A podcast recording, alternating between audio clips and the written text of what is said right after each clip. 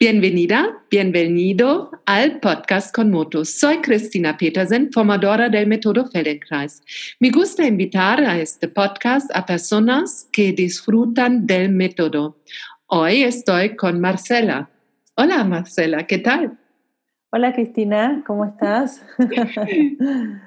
y soy muy bien, me, me siento muy bien y estoy en Alemania. ¿Y tú estás en? Yo estoy en Buenos Aires, Argentina, la capital de Argentina, Sudamérica. Muy bien. Y tengo preguntas para ti. Qué bien. ¿Empezamos? Sí. ¿Cómo llegaste al método Feldenkrais? Eh, al método Feldenkrais llegué desde muy chica por mi formación. Em, yo hice una primera formación en expresión corporal y danza con una creadora del método que se llamaba Patricia Stokoe, hace muchísimos años de esto, en los años 80. Ella nos hablaba ya de Moshe y nos daba algunas pequeñas semillitas del método eh, basadas en el trabajo de Feldenkrais y me parecía muy, muy, muy interesante.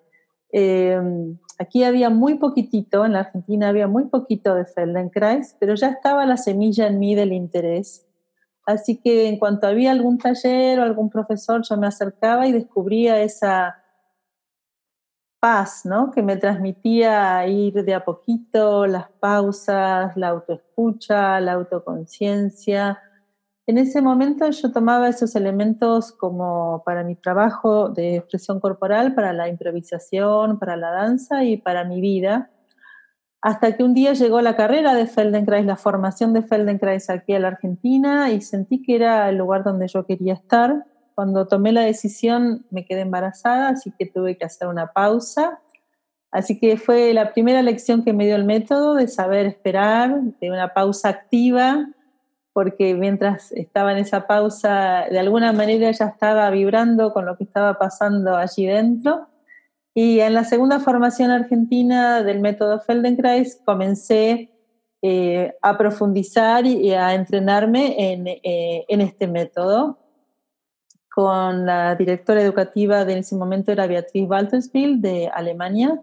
Ella, me acuerdo las primeras, primeras clases eh, de ATM, las recuerdo muy bien, donde trabajábamos los flexores, las rodillas, la panza y la cabeza, hacia, eh, hacia el pecho y, recuerdo la calidad con la que ella nos enseñaba cómo me fue transformando toda mi plataforma pedagógica de, lo que es aprender, aprender eh, sin esfuerzo, aprender eh, desde observando los detalles, lo sutil, las pequeñas diferencias, los movimientos pequeños, eh, el contacto con el piso, el piso como un espejo, como un referente. Y a partir de ese momento comenzó como, bueno, este, este gran enamoramiento o no sé qué palabra usaste vos al comienzo, de disfrute, de disfrute, de disfrute del método que sigue hasta hoy día.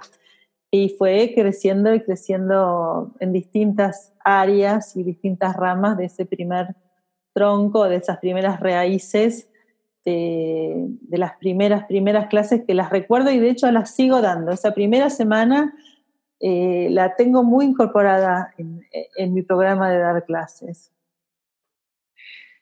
Y hoy, ¿qué cambios ha generado el método en ti? Yo eh, siento muchos cambios permanentemente. Eh, en lo personal, los cambios que más me impactan tienen que ver con la manera de pensar, de organizarme, de sentir, de abrir mis sentidos, tanto la vista, el olfato, el oído, la sensibilidad, el tacto, la escucha me ha refinado la escucha en todos los sentidos, hacia adentro y hacia afuera. Y eso me ha cambiado mucho como madre, como amiga, como esposa, como ser humano más conectado con su entorno. ¿Mm? Quizás antes era más compulsiva o menos atenta a lo que pasaba y, y cada vez más a través del método desarrollo niveles más profundos de escucha, de poder escuchar.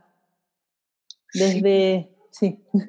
sí qué, qué bien que tienes un tesoro de Feldenkrais en ti. Eso es lo que siento. Sí, a veces me olvido que está y tengo que volver a buscarlo y abrir el tesoro y decir, epa, hay que usarlo. Eh, y cuando abro el tesoro, la, la vida cambia. Ya sea un dolor, pero también a veces es un dolor emocional, a veces es un dolor vincular, a veces es un dolor por la realidad del mundo, poder mirarla de distintos puntos de vista, poder escuchar desde distintos lados, poder no juzgar de antemano una opinión, un movimiento, una acción.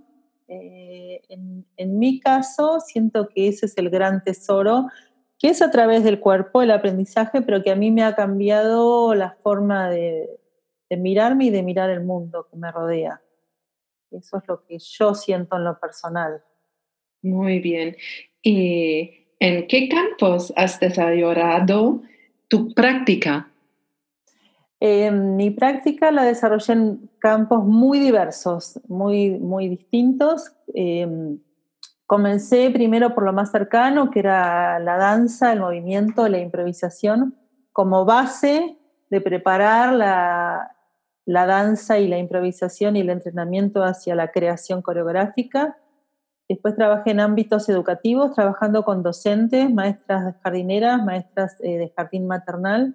Trabajé con músicos en la universidad, en la carrera de musicoterapia. Trabajé eh, en un centro de rehabilitación de adictos, que fue un, un campo muy interesante, muy, muy interesante, donde yo enseñaba y aprendía también mucho, como siempre trabajé eh, con público en general y me fui especializando en los últimos años en mi gran, gran pasión, que es el trabajo con deportistas de alto rendimiento. Ah, ¿y cómo es la aplicación del método con deportistas de alto rendimiento? Em, trabajo hace muchos años, fui desarrollando la, la modalidad, pero en líneas generales eh, es, trabajo tanto con ATM como con integración funcional, eh, ambas. Pero ¿Y ATM es una forma en grupo de trabajar con el método en grupo y integración funcional es?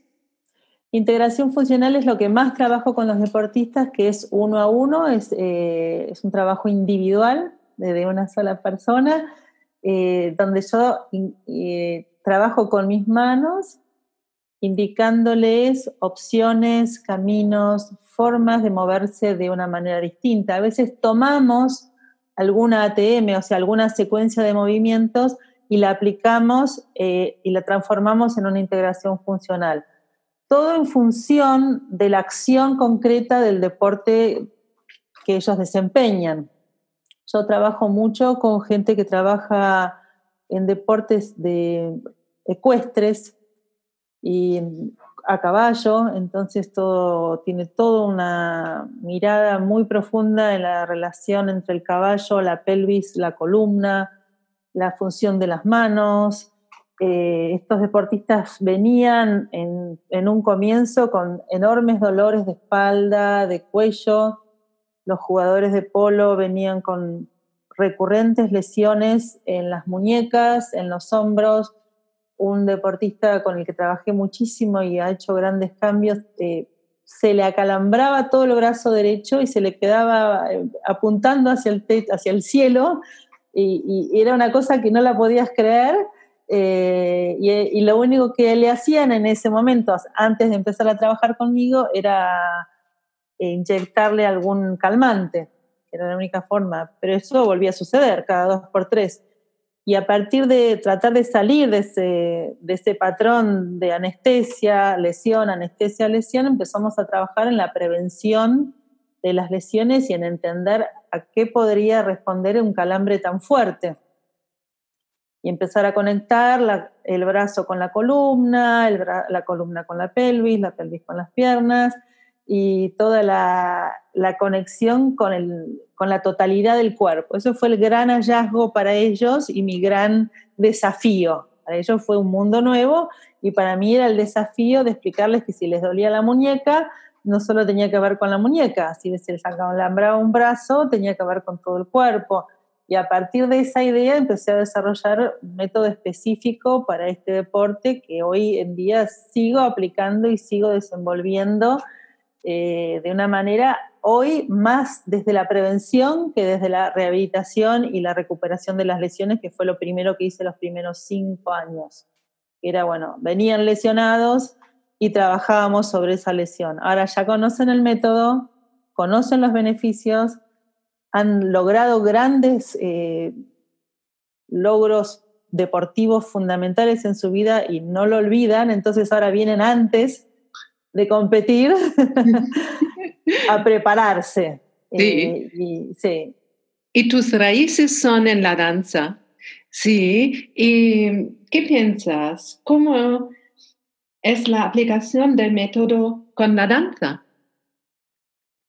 Eh, la danza en la que yo me especialicé, también hice mucho deporte de muy chica, pero la danza en la que yo me especialicé tiene que ver con la improvisación y la creación, una danza creativa. Entonces, en ese, en ese terreno, el método eh, tiene la función de ser un lugar de búsqueda dentro de uno de opciones de movimiento y de, y de lugares emocionales que no sabía que tenía para buscar en la creatividad nuevas maneras y nuevos caminos. Y incluso cuando uno improvisa, si no hace este tipo de trabajos, cae siempre en los mismos estereotipos de movimiento. Entonces, a través de una TM puedes encontrar otras maneras que ni siquiera conocías de conectarte con vos y de resolver un pasaje de posición, de sentado a parado, de boca arriba a boca abajo, de la conexión entre los pies y la columna. Entonces te va dando como más colores a tu paleta de improvisación. Muy bien. si no, la improvisación parece muy libre y no es tan libre. Sigue siendo atada a los, a los caminos ya conocidos. Cuando uno trabaja desde, la, desde el método Feldenkrais se, se abren caminos nuevos. Entonces la improvisación tiene otra riqueza. Y también tú eres fotógrafa. Sí. ¿Cómo se relaciona tu trabajo de fotógrafa con el método? ni, yo, lo puedo creer a eso todavía. todavía no lo puedo creer, no lo tengo incorporado del todo a mi autoimagen. Hace 10 años estudio fotografía y comencé a estudiarlo en realidad un poco como un bálsamo, como una salida del trabajo tan profundo que hacía con el método Feldenkrais. No, no trabaja con mucha gente, como yo, que veo cuatro o cinco personas por día todos los días. Eh, en ese momento, una alumna, de hecho, me lo propuso. Me dijo, vos tenés una mirada tan especial, trabajas tanto con imágenes. Y yo dije, capaz que esto sería algo lindo como para como quien abre una ventana, un aire fresco, otra mirada, y empecé a estudiar. La, la, fotografía hoy día es muy compleja porque las cámaras son como computadoras, después se revela a través de la computación, así que empecé a estudiar mucho computación. No sabía bien a dónde iba, después la computación me ayudó un montón porque hoy día trabajo también dando talleres online, o sea que estuvo bárbaro. Eh, y finalmente, en, empecé a trabajar con la fotografía, pude incorporar la técnica y volví a terminar en el cuerpo. Hoy trabajo sacando fotografía del cuerpo, ese es mi arte, y voy eh, haciendo una fusión entre la mirada como pedagoga Feldenkrais y fotógrafa de gente en movimiento. Me especializo a sacar fotos de gente que se está moviendo, eh, bailarines, atletas, eh, mucho el cuerpo en conexiones no habituales, en algún movimiento distinto o algún detalle. Ese es mi, mi gran fuerte. Ahora el jueves, hoy es, hoy es martes, el jueves ya hago otra muestra eh, que se llama El arte de lo posible. Es toda una muestra sobre una bailarina que trabaja con telas y todas las posiciones de cabeza hacia abajo y piernas hacia arriba Así que todo lo que aprendí y lo que trabajo como pedagoga lo aplico en las fotos y, mm, y se logra una cosa muy interesante, muy interesante. Sí, estoy muy contenta con eso. Sí. Qué bien. Y ahora tengo ganas de recibir una ATM de ti. Ah, bueno, muy bien. Muy bien. ¿Vale? Bueno, vamos a, ya que estamos aquí en la compu, o, o, yo por lo menos estoy aquí sentada, estoy inspirada en hacer un trabajo sobre una silla, así que los que vayan a tomar esta, esta ATM, búsquense una silla o un banquito, tómense un ratito. Tengo una silla. Si tienes una silla, trata de sentarte bien al bordecito de la silla y mm, tener los pies bien apoyados en el piso, paralelos los pies, que no las rodillas no se toquen, tampoco que estén demasiado abiertas, que estén en un lugar más o menos neutro, más o menos estable. Las manos pueden estar sobre los muslos o a los costados, donde te resulte a vos más cómodo. Y simplemente vamos a comenzar el ATM llevando la mirada hacia abajo, hacia el piso y luego hacia arriba, hacia el techo. Esto puede llevar también a tu columna, puedes dejarte invitar por la columna un poquito y dejarte redondear hacia abajo y luego ir hacia arriba. Y observen qué ven, qué, es lo, qué referente encuentran. Puede ser una marquita allí en el piso, o tus zapatos o tus pies y luego cuando vas hacia arriba, ¿cuál sería el referente de lo que encontrás arriba sin hacer un sobreesfuerzo? ¿Dónde estás hoy? Por ahí es una manchita en el techo o es el borde. Y fíjense de estar respirando cuando hacen esto y tomando pequeñas pausas y qué registro tienen cuando hacen este movimiento de ir hacia abajo, ir hacia arriba, de dónde sale el movimiento. Y qué están haciendo con la boca, si están apretando los dientes, traten de soltar. Y una pequeña pausa, simplemente respirar. Si la silla tiene respaldo y tienen ganas de un ratito ir para atrás, lo pueden hacer y observar todo lo que pasa en la pausa, la riqueza de la pausa. Quizás en esta pequeña pausa una recién empieza a meterse con la mirada hacia adentro y despacito vuelvan otra vez a esta posición un poquito al borde de la silla. Y vamos a poner una palma contra la otra como si estuvieran rezando y los dos dedos gordos en contacto con el esternón. ¿Mm? O sea, las dos manos están en contacto con el esternón. Los dedos índices también pueden tocar, si ustedes pueden, eh, todo el esternón. ¿Mm? Y con esa, si bien cerquita del pecho, bien cerquita del pecho las manos. Y con esa nueva configuración, Vamos a repetir lo mismo que hacíamos antes. Vamos a ir a mirar hacia abajo y luego hacia arriba y dejar que esos dedos gordos de las dos manos o las dos manos en contacto con el pecho también sean parte del movimiento. ¿En qué medida ese contacto está trayendo una información nueva a lo que hacías en un comienzo. Ese pequeño contacto, ese pequeño detalle. ¿Qué información nueva? ¿Qué partes del cuerpo está despertando? ¿Qué partes del cuerpo está activando? Y sigan trabajando sin esfuerzo, respirando, la boca libre, sin ir al máximo, un poquito antes de tu máximo. Y cuando sientan que es apropiado, una pequeña pausa. La pausa es muy importante, pueden tomarse un ratito y reclinarse otra vez contra el respaldo, ver cómo están, qué va cambiando.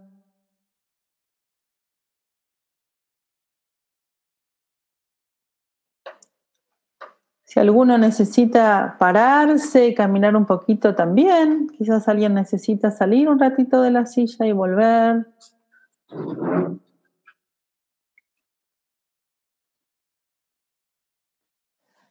Y luego vuelvan a probar el primer movimiento, llevar la cabeza y los ojos al piso y fíjense si algo chiquitito está cambiando, algo se modificó desde la primera vez. Los referentes que tenían de una rayita en el techo o en el zócalo, algo cambió. Y jueguen ahora un poquito con los ojos. Hasta ahora quizás a donde iba la cabeza iban los ojos. ¿Qué pasa si cuando van hacia arriba miran hacia abajo y si van hacia abajo miran hacia arriba? Prueben esta posibilidad. Quizás ahí se achica un poquito el movimiento.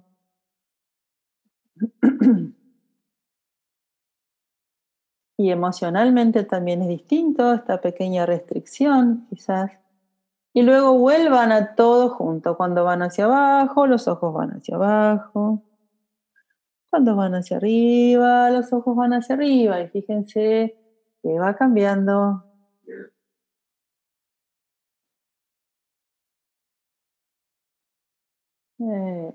Y tomen una pausa, dejen todo. Pueden reclinarse,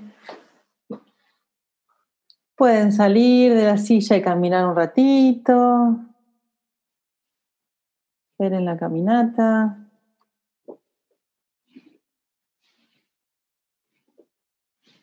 digerir un poquito estas sensaciones.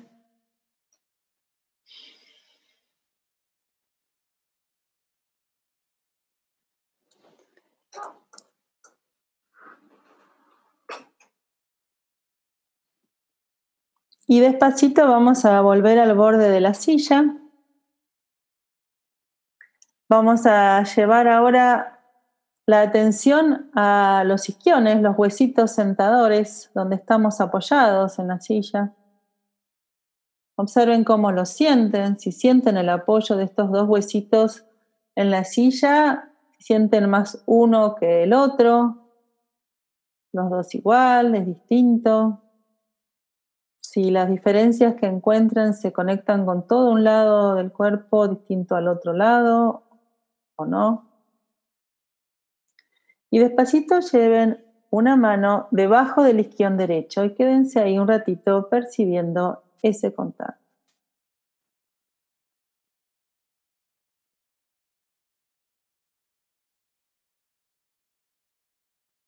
Simplemente el contacto del hueso del isquión derecho a través de la mano derecha hacia la silla Quizás en esa quietud perciban pequeñísimos movimientos, quizás un poquito adelante y atrás, o, o esto que se levantaron un poquito el nivel de la silla, que cambió en la columna, tener un isquión un poquito más arriba que el otro.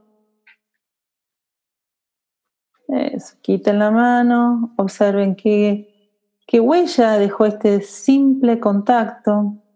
¿Cambió algo? Quizás simplemente la atención, o cambió el apoyo. Y prueben lo mismo con la otra mano, la mano izquierda, debajo del isquión izquierdo y quédense ahí un poquito. Y observen si el contacto con este huesito es distinto, si el lado izquierdo es distinto al derecho y, por qué y en qué. ¿En qué estaría la diferencia? Perciben una forma distinta. Perciben un espacio distinto. Es distinto el isquión, es distinta la mano, es distinta la presión de la pelvis de ese lado.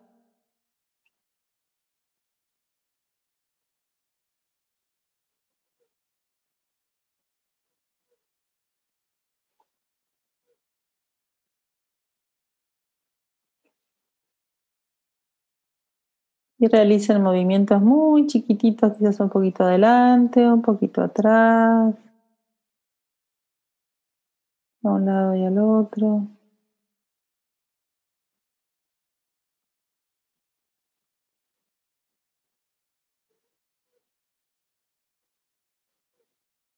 Quiten la mano, observen cómo están.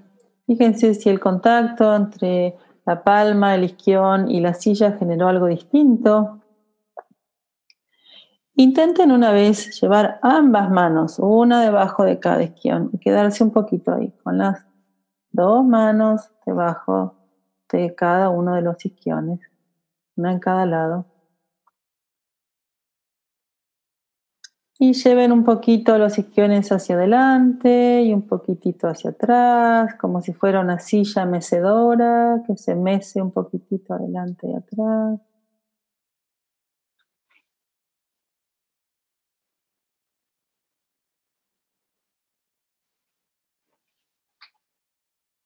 Y quiten las manos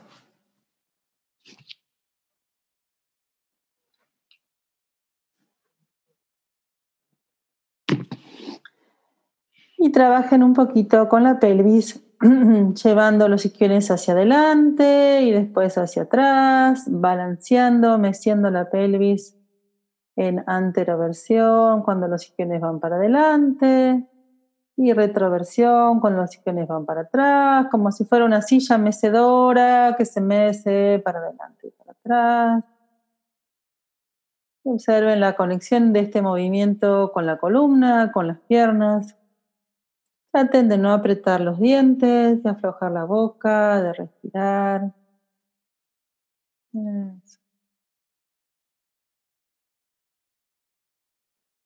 ¿Cuándo toman el aire? ¿Cuándo lo largan? Eh.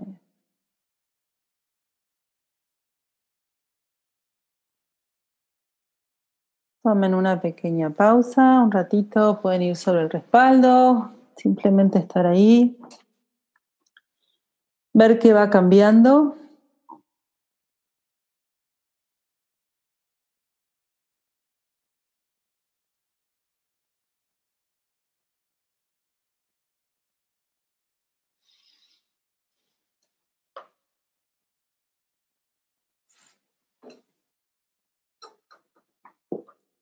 cómo es la sensación en la columna, en la espalda, si hay una relación entre la cabeza y la pelvis, los ojos, el apoyo de los pies en el piso.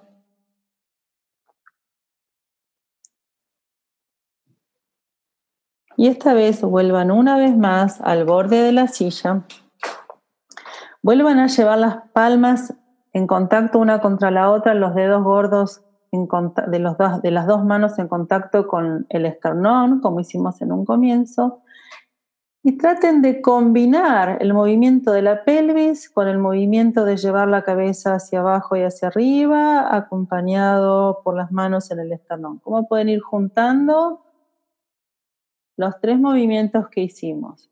El ir mirar hacia el techo y hacia el piso, el invitar al movimiento del esternón desde el contacto de las manos con el esternón, de los dedos gordos de las manos con el esternón, y el balancear la pelvis hacia adelante y hacia atrás. ¿Cómo pueden combinar, juntar estas tres partes en una? Traten de que la boca esté un poquito entreabierta, no se olviden de respirar. Observen en qué momento toman el aire y en qué momento lo largan y prueben distintas opciones. Quizás lo largan cuando van hacia abajo, inhalan cuando van hacia arriba. ¿Cómo sería al revés? Exhalar al subir, inhalar al bajar.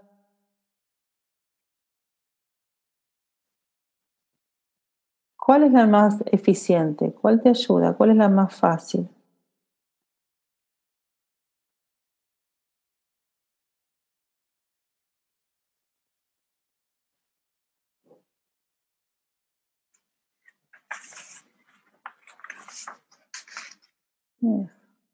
Tomen una pausa si necesitan o se reclinan o al revés, se levantan y caminan un poquito, un ratito de nada, un ratito libre, dejando que la información vaya digiriéndose, vaya pasando.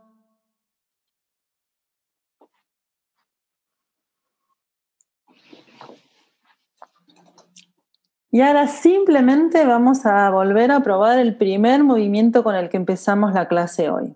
Que era, estábamos con las manos, algunos las habían apoyado sobre los muslos o en los costados, como les resulte cómodo.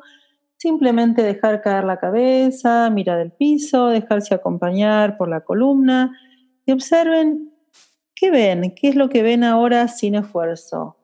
Y luego ir hacia arriba, mirar el techo si tenían algún referente de alguna manchita en el piso, del, zócalo, eh, de la silla. ¿Dónde quedó ese referente? ¿Dónde están ahora? ¿En, ¿En, qué cambió tu movimiento, tu capacidad, tu potencia, tus recursos? Sin necesidad de ir a tu máximo. Quizás el rango de movimiento no cambió, cambió el modo, quizás el rango de movimiento cambió notoriamente. Nada está bien y nada está mal. Observen.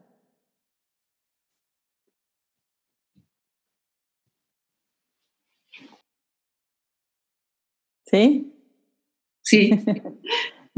Eh, de todos modos, la clase ya está. Es una clase chiquita. Eh, inspirada en trabajo de Eilat Almagor. Es una clase de cinco minutos, que bueno, siempre es un poco más, no son cinco minutos. Eh, pero es una clase que se puede aplicar en cualquier momento. Yo trabajo mucho con la computadora, doy clases online y me parece un lindo recurso para todos los que estamos tanto con el teléfono y con la compu para parar un poquitito y, y seguir. Sí, es muy efectivo este. Sí lección. Muy efectivo, yo creo. El secreto es que tienes muchas posibilidades de sentirte, no solo en movimiento. Eh, tiene un círculo más que con mis dedos a mi pecho. Puedo sentir también con mis manos como eh, es el movimiento. Y donde están las manos, también hace algo conmigo. Sí. Y, sí, Y, también una sorpresa mía es que tú no has comentado algo de, cuello, ¿sí? Pero ahí he notado de mm, el mejor cambio. También es todo mi ser y ahora más mm, suave, mm, tengo una calidad muy alta en mi cuello. Ajá. ¿Sí? Muchas gracias. No, un placer, sí. esa es, es, lo lindo que uno a veces quizás no nombra una parte del cuerpo y es la que más se activa. Eh, es interesante y quizás pensar el cuello como toda la columna, ¿no? Uno a veces cree que el cuello está separado del resto de la columna y pensar que el cuello de alguna manera comienza en los isquiones también. Eh, y bueno, todo el sí. Y Marcela, ahora tienes algo que, quieres, eh, que quieres decir al final de este podcast. No, quizás eh, contarles el trabajo con la Federación Internacional en la que he podido juntar mi trabajo como pedagoga Feldenkrais y fotógrafa y hice cinco películas en 11 idiomas. Están para usar para todos los profesionales que quieran eh, publicitar sus clases, sus talleres. Eh, las pueden pedir en la website, en la, website de la Federación Internacional, que es www www.feldenkrais-method.org. Eh, las, tienen en buena resolución, en altísima calidad, en inglés, castellano, alemán, francés, eh, hebreo, sueco, eh, holandés. Bueno, sigan, imaginen 11 idiomas para que las puedan usar para su trabajo. Son muy cortitos, muy, inspiradores en el método, porque todos tenemos a veces esta dificultad de promocionar nuestro trabajo, porque es tan profundo que a veces encontrar las palabras es, todo un arte. Eh, y estoy trabajando mucho, por eso te agradezco, Cristina, en abrir todo lo que es el material en español y el mundo eh, hispano parlante, donde haya eh, más material, más traducciones, también colaboré en la traducción del libro de Master Moves, ahora que está en castellano. hay, hay, un equipo de trabajadores en, la Argentina que han hecho las traducciones de Alexander Janay. Hay, unas, hay otro equipo de gente que está traduciendo las integraciones funcionales de evening, las de Amers, las de la noche. Eh, y cada vez estamos tratando de que haya más y más material en español porque eh, la población y el método en, en los hispanoparlantes está creciendo mucho y eh, no tenemos tanto material, así que si alguien quiere colaborar o sabe de, algo que pueda ser interesante, bueno, si se quiere acercar, eh, veremos en qué medida se puede trabajar en esa idea.